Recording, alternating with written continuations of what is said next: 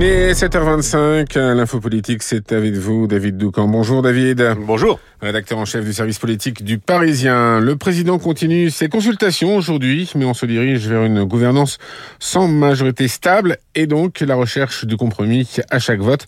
C'est le spectre de la quatrième république qui revient nous hanter et eh oui, la quatrième république, immanquablement associée à l'instabilité politique. On entend beaucoup parler depuis dimanche soir de cette période de l'histoire. Entre 1946 et 1958, la France a connu 22 gouvernements. Durée de vie moyenne avant d'être renversée, 7 mois. Mais, mais, je me suis posé une question. Quel est le bilan économique et social de la quatrième république? Je vous fais une petite liste non exhaustive.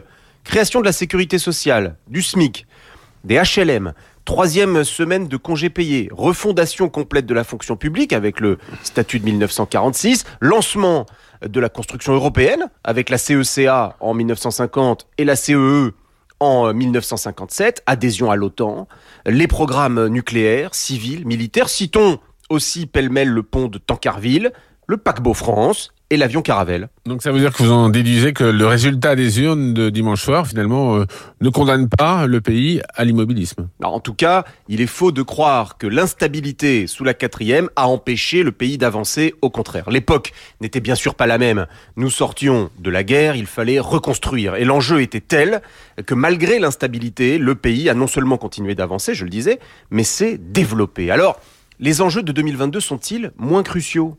Répondre à la crise climatique sans obérer la prospérité économique. Garantir notre indépendance énergétique dans un monde déstabilisé par la guerre en Ukraine.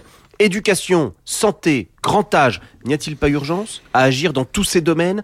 La discussion parlementaire et la recherche du compromis euh, vont devenir la nouvelle réalité du pays. Il y a bien sûr parmi les députés euh, nouvellement élus des hommes et des femmes avec le sens des responsabilités, parmi les républicains, mais aussi peut-être au sein de la NUP, chez les socialistes par exemple, si le futur gouvernement euh, porte des propositions, ouvre des dialogues, euh, des oppositions systématiques de posture seront-elles tenables longtemps? Dans les semaines qui viennent, l'opinion publique va être prise à témoin et elle jugera malheur à celui ou à celle qu'elle désignerait responsable d'avoir fait perdre 5 ans à la France. L'info politique de David Doucan, c'est aussi dans le journal Le Parisien chaque matin. Il est 7h27. Bonjour Philippe Gau. Oui, bonjour Eric et bonjour à tous. Euh, ce matin, Philippe, des questions à la une de la presse. Oui, c'est évidemment la situation du chef de l'État et de l'exécutif qui pose question. Peut-il présider s'interroge le 1, tandis que le Figaro s'interroge sur l'introuvable compromis? D'autres quotidiens tentent d'apporter des réponses à ces questions, comme l'opinion qui estime qu'Emmanuel Macron est prêt pour la stratégie du coup par coup, ou la Provence qui le voit brandir l'Union nationale, alors que les échos écrits que le président de la République consulte et qu'Édouard Philippe prône une grande coalition. Et puis Philippe, on, reparle du Covid dans les journaux ce matin. Oui, c'est l'apparition des souches BA4 et BA5 qui font parler d'elles, ces petites sœurs du variant Omicron qui provoquent, selon le Parisien, un redémarrage de la courbe des contaminations avec des symptômes plus sévères. Un rebond épidémique qui, pour le Figaro, justifie que pour les plus de 60 ans, il faut renforcer leur protection vaccinale.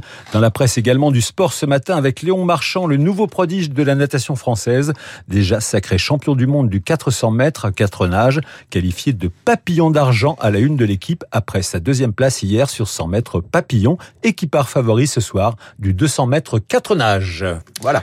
Merci euh, Philippe Gau. Vous revenez à 8h30 hein, pour euh, votre revue de presse complète. Ce sera avec euh, Renaud Blanc. Renaud, bonjour. Bonjour Eric. La matinale de Radio Classique continue avec vous. Et quel est votre invité ce matin? L'infectiologue Enrique Casalino, chef des urgences des hôpitaux Bichat et Beaujon pour parler de la santé en France. On attend la nomination d'un nouveau ministre dans les prochains jours après la défaite de Brigitte Bourguignon dimanche.